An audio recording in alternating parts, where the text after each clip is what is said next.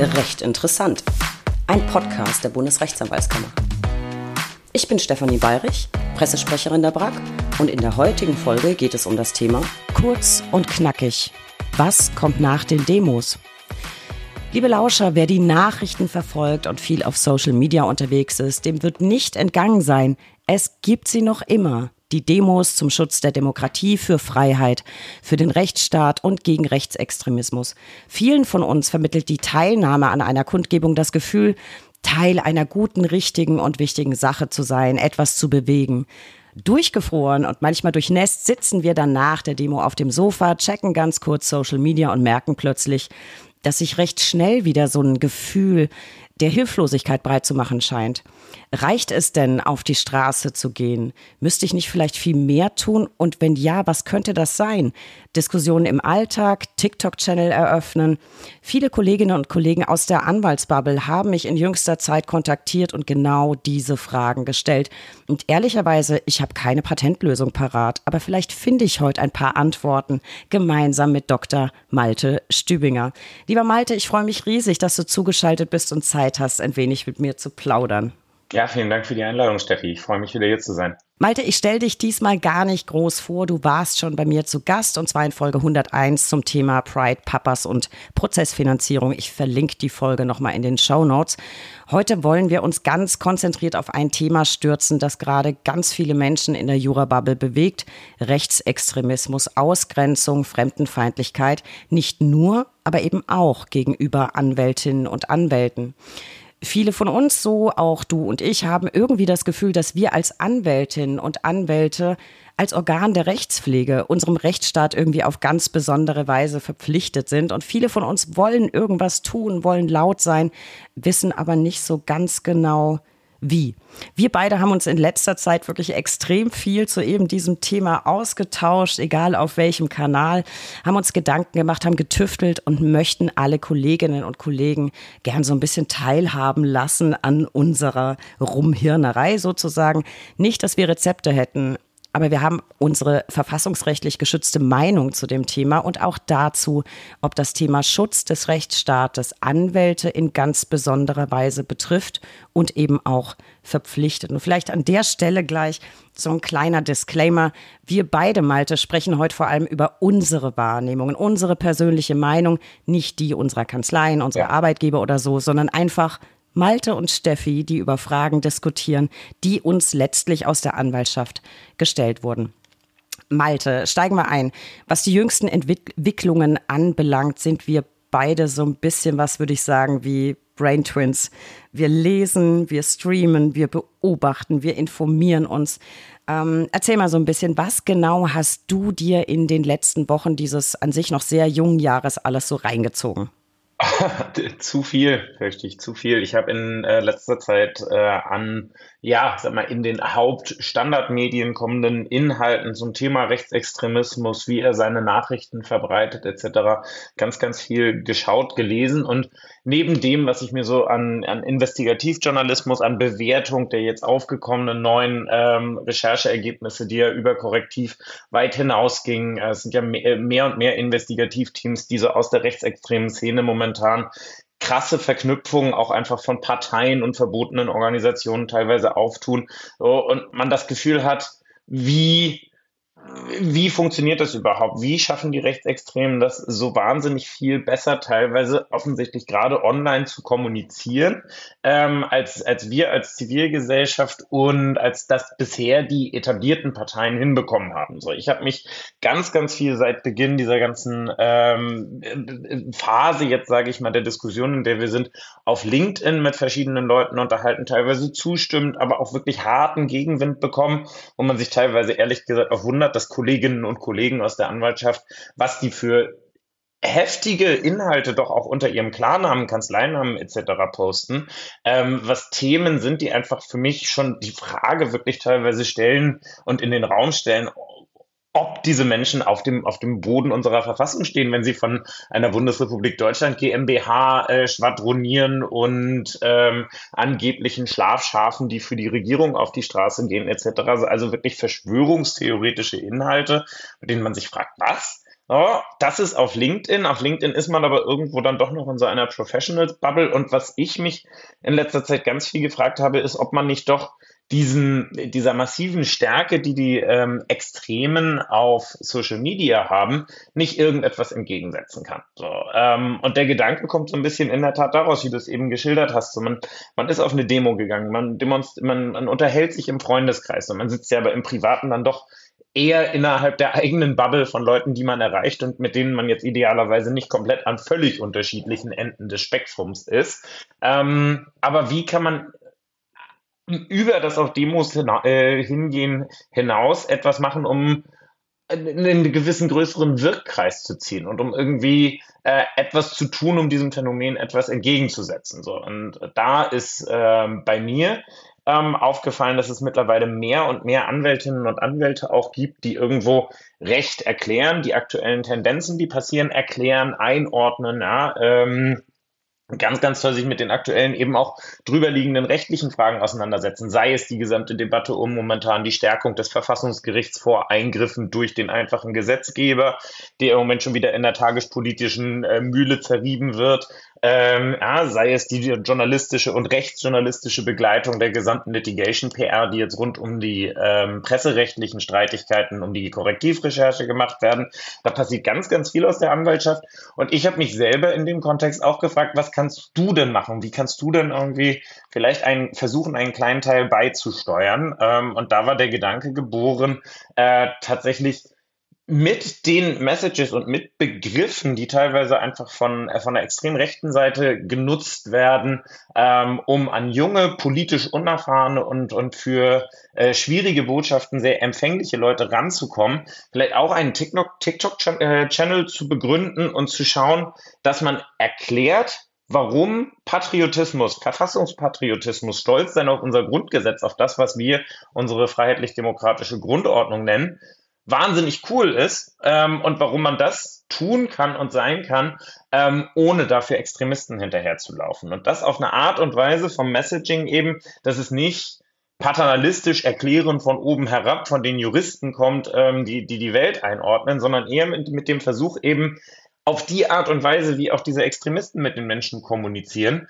ähm, möglichst einfach runtergebrochen, aber präzise und positiv formuliert, Leute zu erreichen und mit ihnen in Dialog zu kommen und einfach, ja, ich sag mal, eine gewisse Begeisterung für demokrativen Diskurs, ähm, das Aushalten unterschiedlicher Meinung ähm, und einen gesunden Stolz auf unsere Verfassung ähm, zu wecken, weil ich finde, es ist eine wahnsinnig coole Verfassung, die wir haben. Ähm, aber es ist im Moment auch eine Zeit, wo wir alle, glaube ich, arbeiten müssen, um sie zu schützen. Das glaube ich unbedingt auch. Ich habe mich auch mit, also wirklich an allen Fronten informiert. Ähm, also von den, von den normalen sage ich mal, Standardmedien mal abgesehen. Ich habe mir auf Social Media wirklich alles reingezogen, was nicht nied- und nagelfest ist, auch auf TikTok, auch eigene Kanäle von einer Partei. Ich will jetzt, ich will gar nicht jetzt mich so in Allgemeinheit auf eine Partei fokussieren, auch wenn die natürlich gerade in aller Munde ist. Ähm, es ist schon erstaunlich. Und wenn man mit Kollegen debattiert, genau das, was du sagst, ganz viele haben den Eindruck, wir haben gerade auf TikTok den Kampf irgendwie so ein bisschen verloren. Und daraus resultiert natürlich die Überlegung, ist es eine Option aufzugeben oder ist nicht gerade jetzt der Punkt anzufangen, was zu tun? Es gab einen ganz, ganz tollen Bericht. Ich bin mir nicht sicher. Ich verlinke ihn mal in den Show Notes. Ich suche ihn noch mal raus. Ich glaube, es war äh, vom ZDF. Da ging es darum, wie auf Social Media politische Kommunikation funktioniert. Und das Spannende war, dass gar keine politischen Inhalte vermittelt werden, sondern im Wesentlichen Statements, Behauptungen. Und das wirklich Spannende ist, wenn man die mal vergleicht mit dem Abstimmungsverhalten im Bundestag, dann ist so eine Aussage wie, unsere Omas und Opas müssen Pfandflaschen sammeln natürlich schnell widerlegt, wenn man mal guckt, wie das Abstimmungsverhalten äh, beim Thema Renten war. Also ganz ja. viele Kollegen und Kolleginnen beschäftigt das auch. Soll man auf TikTok anfangen? Ja, nein, vielleicht. Äh, vielleicht zur Einordnung. Man kann über ihn streiten, aber es gab eine hervorragende Sendung von Böhmermann gerade zum Thema TikTok. Äh, der bezog sich im Wesentlichen auf Maximilian Krah. Ich verlinke auch das nochmal. Sehr, sehr sehenswert. Da kann man mal so ein bisschen sehen, wie funktioniert letztlich Werbung und äh, vielleicht ein Stück weit sogar Propaganda, könnte man sagen, auf TikTok. Und da ist natürlich die Frage, was können wir entgegensetzen? Ich habe auch drüber nachgedacht. Momentan versuche ich, klar, auf LinkedIn, wie du es gesagt hast, ähm, ganz viel aufzuklären, Beiträge zu teilen.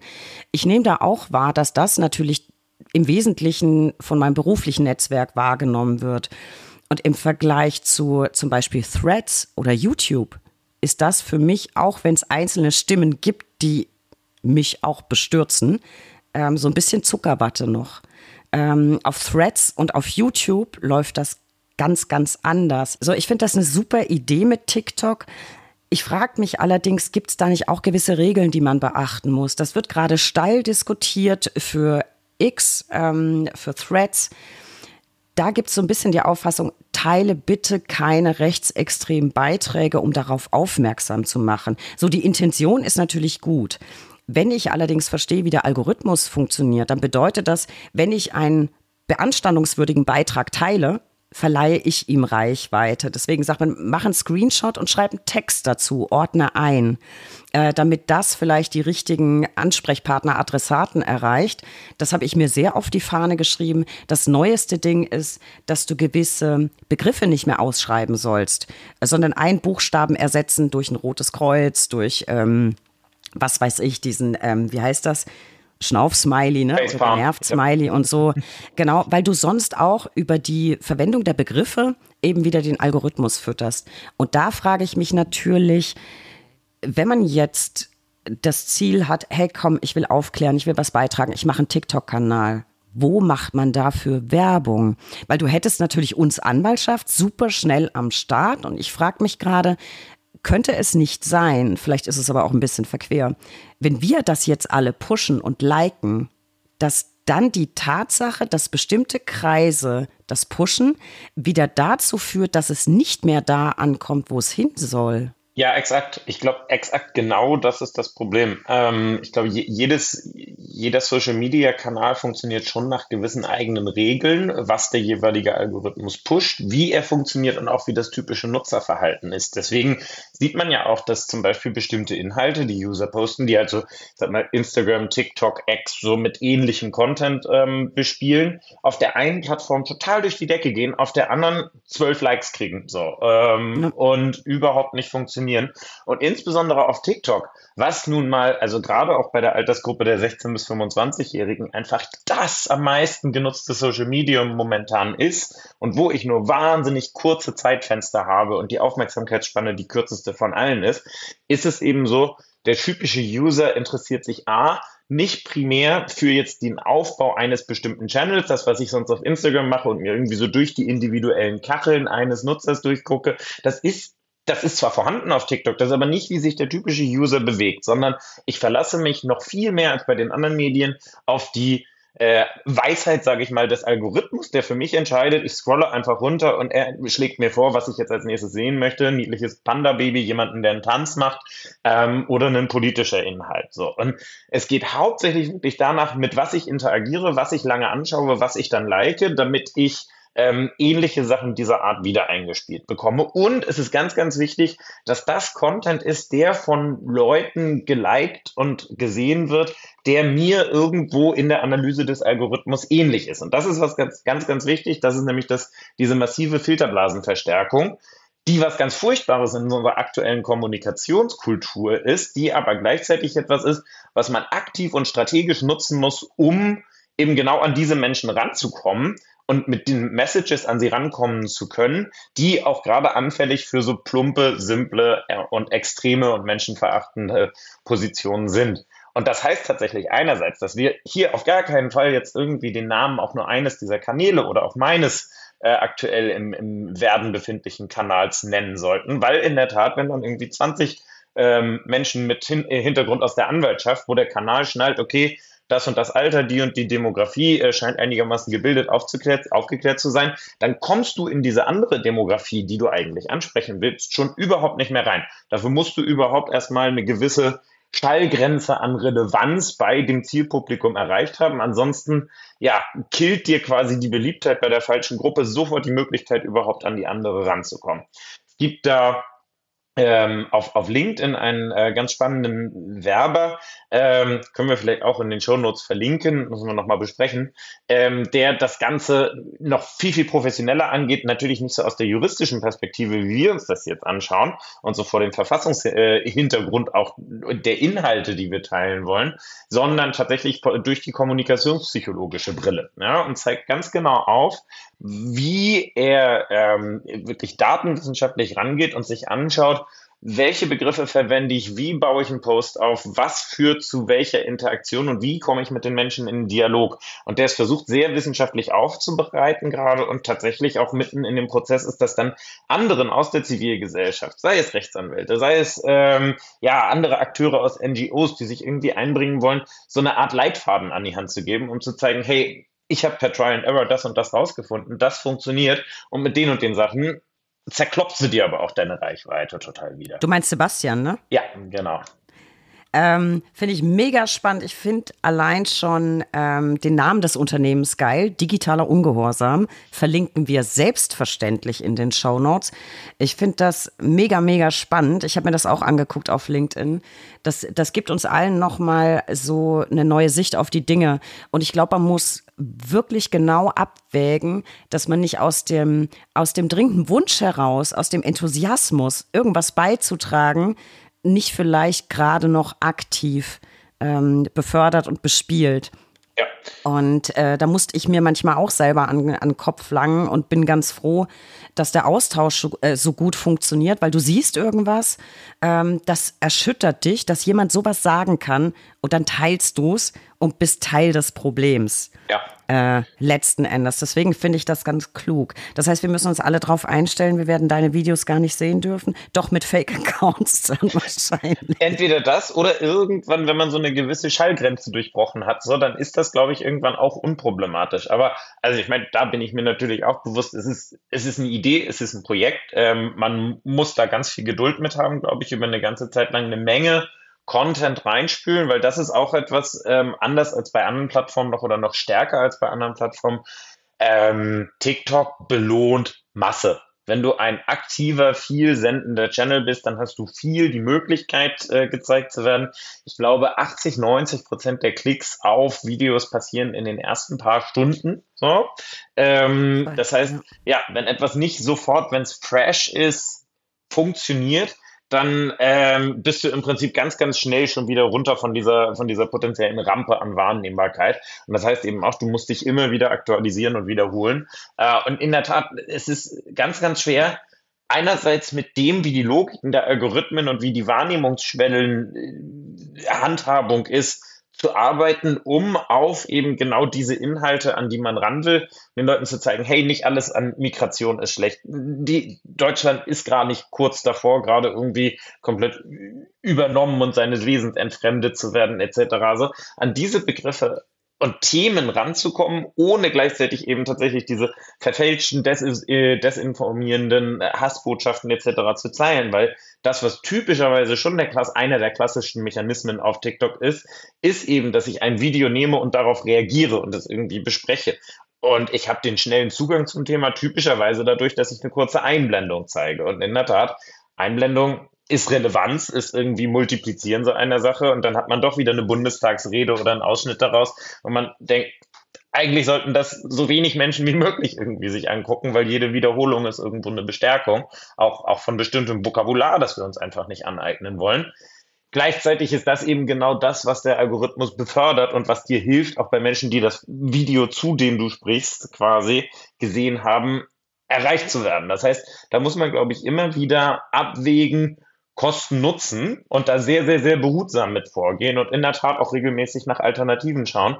Ähm, überlegen, reicht eine Texteinblendung? Reicht es, wenn ich was paraphrasiere?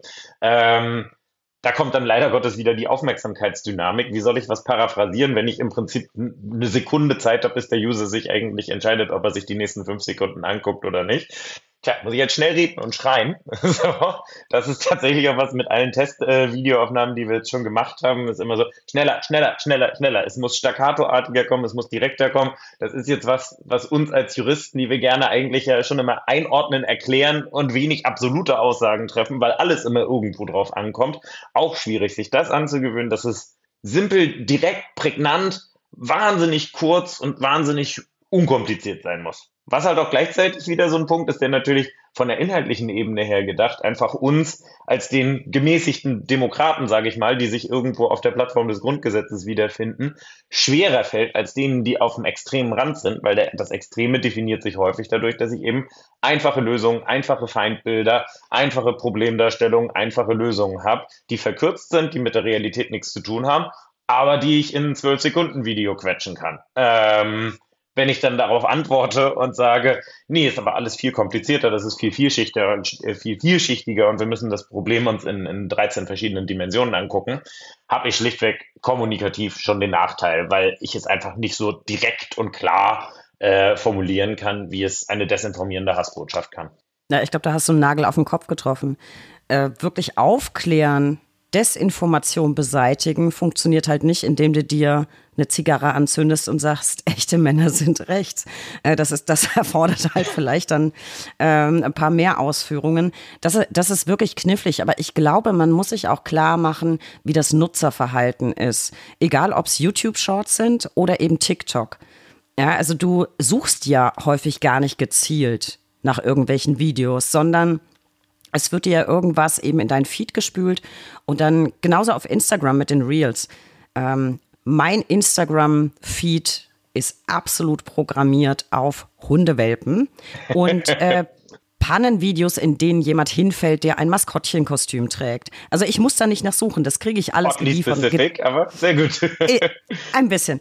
Ähm, aber genau so funktioniert es ja auch, wenn du YouTube-Shorts anguckst oder eben auf TikTok. Und ich glaube, man muss sich klar drüber, drüber sein, die ersten, ich weiß gar nicht, sieben Sekunden sind die Leute, wenn überhaupt, noch an Bord. Meistens geht es ja viel schneller. Also wirklich ja. in den ersten zwei, ein, zwei Sekunden fällt die Entscheidung, äh, bleibe ich dran oder nicht. Und nach sieben bis elf Sekunden wird oft schon weiter, äh, weiter geswiped. Das heißt, man muss wirklich präzise sein. Das ist uns sehr fremd. Wir sind limitiert auf diese 60 Sekunden und ich sehe das immer in meinem wöchentlich, äh, wöchentlichen Reel. Ey, sag das mal in 60 Sekunden. Das ist echt anspruchsvoll. Die sind sehr, sehr schnell vorbei. Ich glaube aber auch, dass wir genau an dieses Medium ran müssen, das eben so immens bespielt wird von, von ja, Rechtsextremisten, weil es unsere Jugendlichen sind, die das konsumieren. Und ich finde es ganz spannend, wer das erkannt hat. Ähm, und es beschränkt sich nicht nur auf TikTok. Es gab äh, gerade letzte Woche einen Artikel, ich glaube, auf ich glaube beim NDR, ich suche den nochmal raus, verlinke ich auch, da wurden in Niedersachsen Schülervertretungen angeschrieben von einer Partei mit Aussagen wow. zu ja, Migrationsthemen. Die Schüler waren offensichtlich auf Zack äh, und haben darüber informiert, äh, empfanden das wohl als politische Einflussnahme. Aber das heißt auch, man muss erkennen, es sind die Jugendlichen, die wir aufklären müssen, nicht zuletzt wegen der anstehenden Europawahlen. Exakt. Ne, darfst, du ja, darfst du ja ab 16. Ähm, und deswegen glaube ich, wir müssen ganz gezielt an diese Gruppe ran. Deswegen finde ich das eine ganz tolle Idee. Aber was, was machst du außer diesem Projekt noch, Malte? Wo müssen wir ran? Ähm, es gibt ganz viele Kolleginnen und Kollegen, die mich genau das fragen. Was können wir alle tun, die jetzt nicht unbedingt so eine TikTok-Affinität haben? Was glaubst du, wo wir noch ansetzen müssen? Weil ich, Demo an sich reicht vielen eben nicht ich glaube, dass das Wichtigste ist, dass wir alle uns tatsächlich der, der Signifikanz und der, der Ernsthaftigkeit der Situation bewusst sind und dass jeder, der irgendwo ein Störgefühl im Bauch hat und sich denkt, dass die Dinge, die ich im Moment mache oder auch nicht mache oder dass ich mit meinem Freundeskreis jetzt irgendwie am Freitagabend zusammensitze und wir beim Gläschen Wein uns darüber beklagen, wie, wie schwierig und furchtbar doch alles ist und dass man doch mal was machen müsste, dass jetzt der Moment ist, sage ich mal, auch wirklich den Call to Action dann durchzuziehen und einfach zu sagen, ja, okay, dann lasst es uns nicht in der, in der theoretischen Landschaft belassen, dann lasst es uns machen. Sei es in irgendeiner demokratischen Partei sich zu versuchen zu engagieren, sei es in irgendeiner Art und Weise in Vereinen, in NGOs äh, tätig zu sein, äh, sei es sich in die Freundeskreise der kleinen Geschwister oder sowas auszudehnen und zu sagen, Leute, wollen wir uns mal über, über Demokratie, Rechtsstaat, Grundgesetz in Deutschland unterhalten. Ich glaube, es ist ein, ein Punkt, an dem ganz, ganz viele Akteure aus der Zivilgesellschaft gefragt sind, an verschiedensten Aktionen und Formaten, die im Moment von, von Leuten, die Aktionismus haben, ähm, nach vorne gebracht werden, einfach teilzunehmen. Und wenn man selber sagt, okay, ich habe momentan nicht die Zeit, ich bin Berufseinsteiger in der Großkanzlei, ich lerne gerade, wie eine Corporate-Transaktion funktioniert irgendwie, ich arbeite 60 Stunden die Woche, ähm, ich schaffe es jetzt nicht, ein groß angelegtes NGO-Projekt zu unterstützen, dann ist immer eine tolle Sache, die man machen kann, weil wir leben im Kapitalismus, alles kostet Geld, dann unterstützt NGOs, Vereine, die diese guten politischen Ziele verfolgen und diese, diese, diese verfassungsrechtlichen Ziele verfolgen, mit Spenden. Es ist so simpel, wie es klingt. Ähm, das ist natürlich nicht das, was einem die große Genugtuung irgendwo gibt, so jetzt wirklich toll was gemacht zu haben. Aber ich glaube, ähm, für jeden Verband, der sich irgendwo für Meinungspluralität gegen Rassismus einsetzt, ähm, verschiedene Stimmen hörbar macht, ist jede Überweisung von äh, ein paar Euro aufwärts äh, etwas, was denen einfach Möglichkeiten gibt, Wahrnehmung zu generieren, Werbung zu schalten, ja, auf der nächsten Demo irgendwo ähm, einen weiteren Wagen irgendwo noch zu mieten, was weiß ich. Ja, es ist am Ende des Tages einfach Mittel für, für Gestaltung dann. Ähm, mein Appell ist schlichtweg wirklich ein solcher, überlegt, wenn ihr ein bisschen Zeit an der Hand habt, überlegt, was ihr tun könnt und wie man irgendwie versuchen kann, außerhalb des eigenen bisherigen Wirkkreises, innerhalb dessen man schon das Gefühl hat, ja, hier, hier sind die Leute eigentlich so grundsätzlich einer Meinung wie ich, irgendwo rauszugehen und zu versuchen, irgendwo einen Impact zu haben. Und die Leute, die, glaube ich, schon meines Erachtens im Moment besonders getargetet werden und damit auch gefährdet sind, in Richtung Extremismus abzurutschen, sind eben junge Menschen, ja, die über, weil die Rechten und Rechtsradikalen insbesondere, vielleicht einmal, wenn wir über rechts hier reden, dann meinen wir nicht politisch rechts, dann meinen wir politisch rechtsradikal, da sind wir uns, glaube ich, beide einig. Es ist nur manchmal verkürzt gesprochen. Ähm, gerade weil sie dort so massiv beballert werden ähm, und andererseits auch eben noch am Anfang ihrer politischen und staatsbürgerlichen ja, e, Entwicklung ähm, und, und Genese stehen, ist das, glaube ich, im Moment der Ort, der am, am dringendsten ist, um sie abzuholen. A, weil sie eine große nachwachsende Demografie sind, die jetzt eben bei der Europawahl auch ab 16 wählen darf aber B, weil es natürlich auch ja, formbare, sich formende Menschen sind und die vor allen Dingen, wenn ich sie auch am Anfang des Lebens jetzt so intensiv indoktriniere und in diese ja geradezu sektenartigen Strukturen reinhole, in der mir ein Sender sagt, ich habe die gesamte Wahrheit für dich. So, ähm, Du musst dich überhaupt nicht woanders informieren, weil auch alles andere, wo du dich informierst, falsch ist und dich anlügt, weil es Deutschland hasst und dich hasst.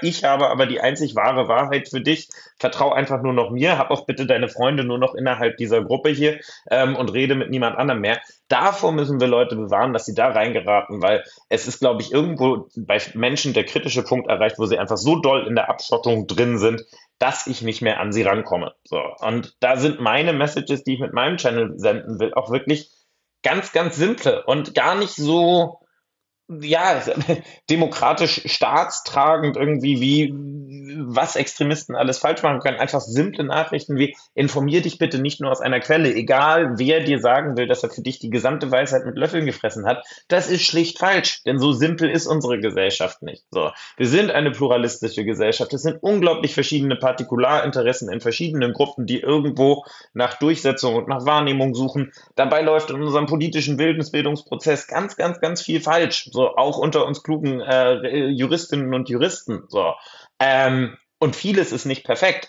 Aber immerhin sind wir uns einig darüber, dass wir auf Grundlage von Tatsachen über die richtigen Lösungen miteinander streiten wollen. Und dafür brauchen wir eine Gemeinsamkeit der Tatsachen und darüber brauchen wir so ein gewisses Kon ja, Korsett darüber, wie wir miteinander streiten wollen. Und das ist, glaube ich, was, was wir der jungen Generation beibringen müssen. So. Und dazu gehört für mich auch, dass man eben sich aus verschiedenen, vielfältigen Quellen informiert ähm, und nicht auf so plumpe, ein der gleichgeschaltete ähm, Meinungs- und Stimmungsmache, die nur mit Populismus und Hass aufgeladen ist, hört. Das Problem ist, es ist wie Zucker oder eine Droge. Es ist süß, es ist verführerisch, es ist wahnsinnig einfach. Ich kann sagen, das ist meine In-Group, das ist meine Out-Group, die sind an einem schuld, das ist alles falsch. Punkt.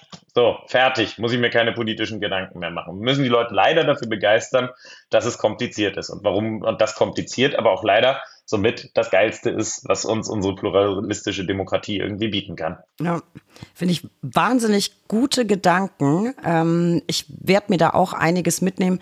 Ich persönlich verfolge so ein bisschen differenzierten Ansatz. Also ich bleibe dabei, dass ich auf LinkedIn Inhalte teile, aufkläre, weil ich immer wieder gesehen habe anhand der Reaktion, wenn ich irgendwas aus dem Landtag teile, irgendwie eine Debatte oder eine Info dazu, dass viele Kinder einen Podcast hören.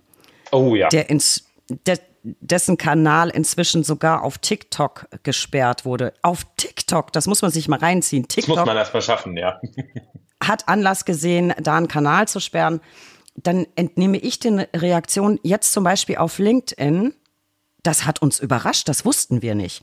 Also das heißt, das werde ich weiterhin machen, weil ich glaube, dass ähm, Wissen es, also Wissen macht es. Und ich glaube, wenn man dann noch dazu auffordert, ey, sprecht mal mit euren Kids, hören die auch diesen Podcast oder ähm, kommt ihr aus Niedersachsen, hat euer Kind auch gerade in der Schule einen Brief von einer Partei bekommen, glaube ich, ist das ganz wichtig, um da anzusetzen. Ähm, auf Threads debattiere ich ganz anders. Da ist das nicht so die Jura-Bubble auch, aber eben nicht nur. Im Wesentlichen sind das einfach Menschen, die politisch interessiert sind. Und da merkst du auch durch Interaktion, du er erzeugst Reichweite. Dann teilst du irgendeinen Schnipsel. Du machst auf einen Artikel aufmerksam. Das finde ich auch ganz wichtig. Fundierte Recherche in, was weiß ich, in der Süddeutschen. Ist völlig egal, in der FAZ, im Spiegel. Es gibt einen neuen Artikel. Ich teile den und bitte darum, ihn auch zu teilen, einfach um die Reichweite zu erhöhen. Weil ich glaube, wir dürfen nicht aufhören, positive Botschaften oder wichtige Botschaften zu verbreiten. Dann spreche ich natürlich im Podcast immer wieder über alle möglichen Themen, eben mit Menschen, Kollegen, die auch betroffen sind, so wie, wie du. Und ich teile ganz gezielt wertvolle Inhalte, zum Beispiel auf YouTube oder von YouTube. Äh, Chan Yo ist einer meiner, ja, meiner Lieblings-YouTuber, der ordnet alles rechtlich so verständlich und so gut ein, dass es nicht nur Anwälte verstehen, sondern eben auch einfach politisch Interessierte. Ich glaube, das müssen wir machen. Und was ich verstärkt versuche, und das, glaube ich, ist von allem das Schwierigste, im eigenen Umfeld, wenn eine Äußerung kommt, äh, wenn ein Statement kommt, das kann vielleicht auch mal als Spaß verpackt sein oder irgendwas, da reinzugehen und zu, nachzufragen, wie hast du das jetzt gemeint? Ja. Ähm, wenn wieder sowas äh, Klassiker momentan, den ich wirklich nicht mehr hören kann. Unsere Straßen und Brücken sind kaputt, aber wir finanzieren Radwege in Peru. Ich kann es nicht mehr hören. Nee. Ähm, und da den Mut zu haben, auch im privaten Umfeld reinzugehen und zu sagen, wo hast denn die Info her, dass das finanziert wird? Weil eigentlich ist das ein Kredit und das funktioniert so und so. Ähm, ich glaube, das ist, ja, das ist das, das Herausforderndste, weil du eben direkt im Gespräch vielleicht auch was tun kannst. Aber ich glaube, das müssen wir halt. Ja. Das, man kann jetzt nicht schweigen. Ich glaube, da müssen wir uns alle einbringen. Und was ich auch versuche, das ist eine Tendenz, die ich wahrnehme, die mir nicht so gut gefällt, gerade im Zusammenhang mit den Demos. Ähm, ich habe viele Parteifahnen gesehen, außer einer Parteifahne, aber sehr viele. Und auf Social Media habe ich dann wahrgenommen, dass darauf geschimpft wurde. Was hat die SPD da zu suchen? Was hat die CDU da zu suchen? Ähm, und da versuche ich auch in die Diskussion zu gehen und zu sagen, Leute, wir stehen hier wegen eines Themas. Wir stehen hier gegen Rechtsextremismus. Wir sind hier gegen Ausgrenzung. Und ist es nicht ein Stück weit Ausgrenzung, wenn ich bestimmte Parteien nicht hier haben will? Ja. So, und ich finde, jede demokratische Partei, egal ob du ein Abgeordneter bist oder ein Wähler oder ein einfaches Mitglied, du darfst doch auch auf diese Demo gehen. Und da versuche ich auch anzusetzen, immer zu sagen, es darf doch jeder, jede demokratische Partei wählen, die er wählen möchte. Da debattiere ich auch gar nicht. Ähm, ich kann zu verschiedenen Themen wirklich politische, unterschiedliche Auffassungen vertreten. Aber ich muss doch bei einem Grundthema, wenn es um Rechtsstaat geht, Demokratie, alle willkommen heißen und keinen ausgrenzen. Und das ist auch so eine Tendenz, die mir so ein bisschen aufgefallen ist und die ich persönlich für schädlich halte, weil ich glaube, dass du damit auch wieder Wasser auf die Mühlen ergießt ähm, von ja, Ausgrenzungsparolen. Natürlich, natürlich. Das ist, äh, das funktioniert ja absolut wunderbar in das rechtsradikale Narrativ, in dem ja diese ganzen Demonstrationen auch äh, gerne versucht wird abzutun. Also wenn man jetzt mal die albernen äh, Photoshop-Vorwürfe etc. Äh, aus, außen vor lässt, die ja teilweise an Groteskheit, mit der sie vorgetragen werden, wirklich kaum noch zu toppen sind, ist ja auch schon immer wieder, dass ich habe das gestern Abend auch gesehen, ich war hier in Hamburg auf der Demo und wenn man dann abends auf dem Hamburg.de Instagram-Kanal guckt, so, in der zwei Drittel der Kommentare äh, Schlafschafe, oh, hier wird wieder bezahlt für die Regierung demonstriert etc.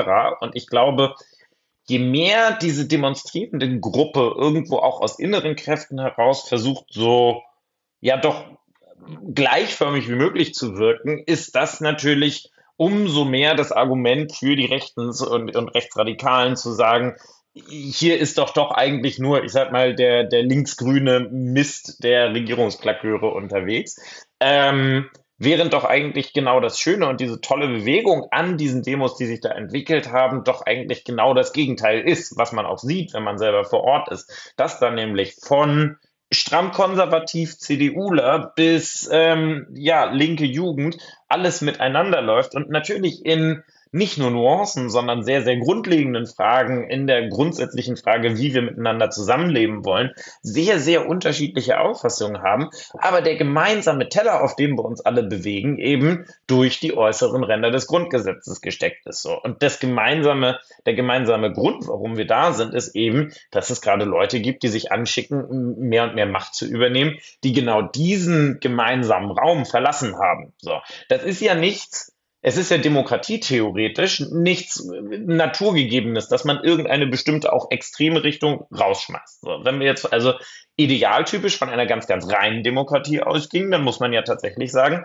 wenn ich ganz Rechtsextreme oder ganz Linksextreme oder Satanisten oder irgendjemanden irgendwie rausschmeiße oder Leute, die gerne Katzenvideos gucken, so. Ich muss ja irgendwo eine Rechtfertigung zu sagen, äh, haben zu sagen, dass wir hier irgendwo ein, ein, ein Forum miteinander schaffen, über das wir innerhalb dessen wir demokratisch miteinander sprechen wollen, aber dass es extreme Richtungen gibt, wo wir sagen, das führt in eine Richtung, das wollen wir so nicht. Und das hat auch nicht jede Demokratie. So, diese Möglichkeit auch grundsätzlich zum Beispiel eine Partei zu verbieten. Darüber kann man rechtstheoretisch ja trefflich streiten und das tun Verfassungsrechtler ja auch.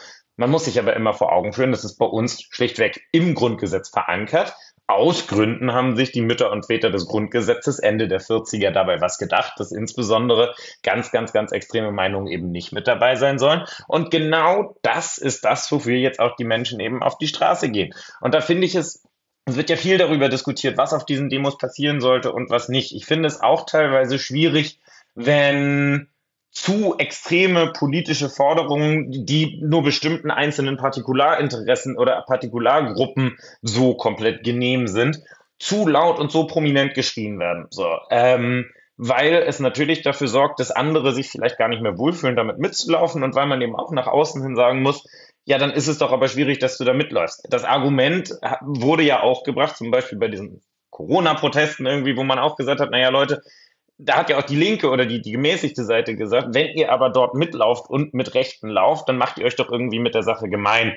Deswegen muss man natürlich auch schauen, dass denn jetzt auf diesen Demonstrationen gegen Rechtsextrem es schwierig ist, wenn der gesamte Duktus ist, das gesamte kapitalistische Schweinesystem abschaffen, so, ähm, zumal sich dann halt irgendwie doch viele Leute aus der Mitte damit dann doch nicht mehr ganz repräsentiert fühlen. Deswegen glaube ich schon, ich finde es richtig, dass Parteien und ganz, ganz viele auch, auch Splittergruppierungen mitlaufen, ihre Fahnen zeigen. Ich glaube aber, alle sollten im Sinne des gemeinsamen Nenners, für den wir da sind, ihr Messaging überdenken und in einem gewissen moderaten Rahmen halten, damit es anschluss- und mehrheitsfähig ist und sich auf das fokussieren dann doch für das, was man gemeinsam steht nämlich Pluralität für eine offene Gesellschaft, für eine Gesellschaft, in der jeder hier äh, ähm, ein Recht hat, sich zu entfalten und gegen Ausgrenzung, gegen Hass. Aber sobald ich versuche, ja, in zu bestimmte parteipolitische Richtungen zu gehen, ja, äh, oder auch eben demokratische Parteien mit ausgrenze, ist es schwierig. So, ich verstehe ganz, ganz viele Menschen, die sagen, das, was da teilweise von den Rechtsextremen gefordert wird, ähm, Stichwort äh, Massenvertreibung von Menschen aus Deutschland etc., ähm, kann ich nicht mittragen, gehe dafür auf die Straße. Und ich finde aber selber auch, dass das, was irgendwo aus den demokratischen Parteien im Moment kommt, aus der Regierungskoalition, aus, den, äh, aus der demokratischen Opposition, dass das auch migrationspolitisch irgendwie ganz, ganz schwierige Themen sind. Da bin ich aber wieder in dem Bereich, wo ich sage, das ist der Teller des Grundgesetzes, sage ich mal. Und darüber können wir in anderem Forum streiten. Da sind diese Demos aber jetzt vielleicht nicht der richtige Ort für, weil sie dann doch so das gemeinsame Ziel und den gemeinsamen Nenner, den man sich geschaffen hat, ein bisschen konterkarieren. Ja, finde ich sehr schön zusammengefasst. Ich weiß gar nicht, wo es war. Irgendwann, irgendwo habe ich kürzlich gepostet, ähm, was dazu, dass ich finde, dass auch der Begriff rechts im Sprachgebrauch sich einfach so stark gewandelt hat, dass ich es auch schon ein bisschen schwierig finde, zu sagen Demo gegen rechts. Also weil ursprünglich war das ja nur eine Bezeichnung eines politischen Spektrums und eben nicht rechtsextrem. Ja. Und da, dazu habe ich gesagt, ich glaube, vielleicht sind Richtungsangaben für politische Orientierung so ein bisschen überholt. Und mein Vorschlag war, ich glaube aber nicht, dass er sich durchsetzen wird, mein persönlicher Vorschlag war, lass doch einteilen in demokratische Geschmackssache und verfassungsrechtlich inakzeptabel. Dann hast du einfach zwei, ähm, zwei Stempel, da kannst du dann einfach klar deklarieren. Und das, das sehe ich auch so. Also ich finde, auf den, auf den Demonstrationen gegen Extremismus, gegen Hass, gegen Fremdenfeindlichkeit, da muss einfach jeder willkommen sein, der genau für diese Themen eintreten will. Und ich debattiere auch im Freundeskreis nicht über, ähm, ja, welche Partei soll ich jetzt wählen oder wozu vertrete ich welche Auffassung. Da kannst du inhaltlich dich auseinandersetzen, aber ich ähm, streite mich mit niemandem um die Wahl einer demokratischen Partei. Es gibt nur einfach eine Grenze, glaube ich. Und da sind, das ist der Punkt, wo wir alle gefordert sind. Und ähm, deswegen fände ich es auch ganz gut. Jeder darf sich demokratisch, politisch auseinandersetzen. Ich finde aber Bashing demokratischer Parteien, weil sie auf, auf Demos gehen, finde ich nicht so richtig angezeigt, ehrlich gesagt. Ist ja das jeder auch als Mensch ähm, unabhängig von seinem Amt, äh, von seinem Mitgliedsstatus im Bundestag, auch als Mensch betroffen.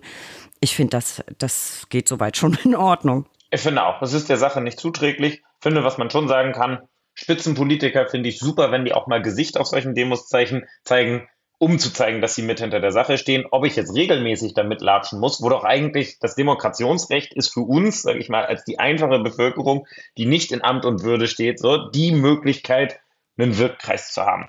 Die Menschen, die unsere politische Repräsentation sind, sind ja eigentlich Adressaten dieser Demos. Deswegen finde ich es gut, wenn man punktuell, um das Signal zu setzen, Leute, ich sehe das hier genauso wie ihr. Finde ich es gut, wenn Menschen da mitgehen. Ich möchte aber auch nicht zu viel spitzenpolitische Repräsentation auf den Demos sehen, weil eigentlich, ja, finde ich, sind sie die Empfänger der Nachrichten und haben größere Wirkkreise und größere Möglichkeiten, nämlich im Parlament, qua ihres Amtes, qua ihrer Stellung als gewählte Mitglieder unserer repräsentativen Demokratie. Ähm, da sollte der Hauptwirkkreis liegen und nicht die, nicht die medienwirksame Selbstinszenierung, so, die ich jetzt bei niemandem in Exzess beobachtet habe. Aber ich finde halt, ja, es muss sich in Maßen halten. Die Arbeit muss aber dann in der politischen und parlamentarischen Arbeit liegen und zeigen, ich habe das gehört, was ihr Demonstranten gesagt habt. Ich setze es jetzt um und trage es eben dahin, wo ich es mit meinen Möglichkeiten mehr machen kann als ihr auf der Straße. Das, genau das, das sehe ich genauso. Und ich glaube, es darf halt eben auch nicht passieren, dass du ähm, die Demokultur wiederum instrumentalisierst für deine parteipolitischen Ziele, weil darum geht es nicht. Es geht genau. nicht meiner Auffassung nach bei den Demos nicht um parteipolitische Einstellungen an sich, sondern um eine Grundeinstellung zu unserer Verfassung. So, ich glaube, das war soweit ja eigentlich schon ein ganz gutes Schlusswort, bevor wir uns komplett verquatschen. Malte ist ja ein kurz und knackig. Vielleicht noch mal so ein kleines Fazit, was wir jetzt aus unserer Perspektive zusammengetragen haben, was wir alles tun können. Diskussion, im echten, privaten Leben in deinem Umfeld. Äh, Social Media unbedingt, aber mit gewissen Regeln, die wir beachten sollten. Magst du noch was ergänzen? Nicht müde werden. Ich glaube, das Wichtigste ist, die Wahlen, die jetzt anstehen dieses Jahr, die sind noch ein bisschen hin. Wir haben Europawahl, wir haben Landtagswahlen in drei Bundesländern, in drei äh, von den östlichen Bundesländern dieses Jahr. Es ist jetzt toll, dass ganz, ganz viel passiert. Ich finde, es ist toll, dass auch, also wir eben jenseits der Demos sehen, in der Zivilgesellschaft bilden sich ganz, ganz viele Initiativen, Ideen, wie man was machen kann, wie man Menschen erreichen kann. Aber es ist kein Sprint, es ist ein Marathon. So, äh, ich glaube, Kampf gegen Extremismus ist immer, was ist ein Dauerjob jeder offenen Demokratie, weil sie immer angreifbar ist. Aber gerade jetzt ist schon so ein Stück weit fünf vor zwölf und ich glaube, wir müssen uns alle bewusst sein, alles, was man jetzt anfängt und was man macht, es bringt gerade ganz wahnsinnig viel, aber lasst uns an den Zeithorizont denken und lasst uns das als Marathon sehen ähm, und diese Sachen auch wirklich durchziehen, um dann auch tatsächlich zu schauen, dass wir es vielleicht dann doch schaffen, äh, insbesondere in den, ähm, äh, in den drei Bundesländern, in denen dieses Jahr gewählt wird, ähm, ja, demokratische Mehrheiten zu sichern. Und das ist ja tatsächlich schon äh, die ausgegebene Losung und das Ziel. Und es ist traurig genug, dass das als Ziel schwierig zu erreichen scheint gerade. Aber wir schaffen das. Ich denke auch, wir schaffen das. Und an der Stelle noch ein Appell an unsere Lauscher da draußen. Ab dem 1. März läuft eine Videokampagne der Bundesrechtsanwaltskammer. Ich will nicht spoilern, aber vielleicht seht ihr da auch jemanden, den ihr jetzt gerade hört. Seid so lieb und teilt das, was das Zeug hält. Es sind wichtige Botschaften. Es kommen ganz, ganz viele unterschiedliche Menschen zu Wort, die alle etwas zu sagen haben und für unseren Rechtsstaat eintreten und für unseren Rechtsstaat aufstehen möchten. Dann noch ein weiterer Hinweis für tagesaktuelle Infos rund um den Anwaltsberuf. Besucht uns auf www.brack.de, abonniert diesen Podcast. Wir freuen uns über jeden neuen Zuhörer. Folgt uns auf Instagram, Threads und YouTube. Lasst jeweils ein Abo da, vielleicht noch einen netten Kommentar. Werft mal einen Blick in Brack-Mitteilung und Brack-Magazin, beides digital erhältlich. Und heute sehr wichtig, ein Blick in die Show Notes. Alles, worüber wir gesprochen haben, habe ich euch da nochmal zusammengestellt. Malte, ich danke dir sehr, dass du die Zeit genommen hast. Ich finde es mega gut, wie engagiert du bist. Und ich fieber natürlich dem Start deines Kanals entgegen, auch wenn ich nicht wirklich gucken und liken darf. Aber irgendeine Lösung werden wir finden, damit ich mal reinlinsen kann. Ich, ich schicke dir mal Mitschnitte. ich würde mich freuen. Ich danke dir sehr. Ähm, und wie immer, wir tauschen uns sowieso weiterhin aus. Vielen lieben Dank, Steffi. Mach's gut und viel Erfolg mit dem Projekt. Dankeschön. Ciao.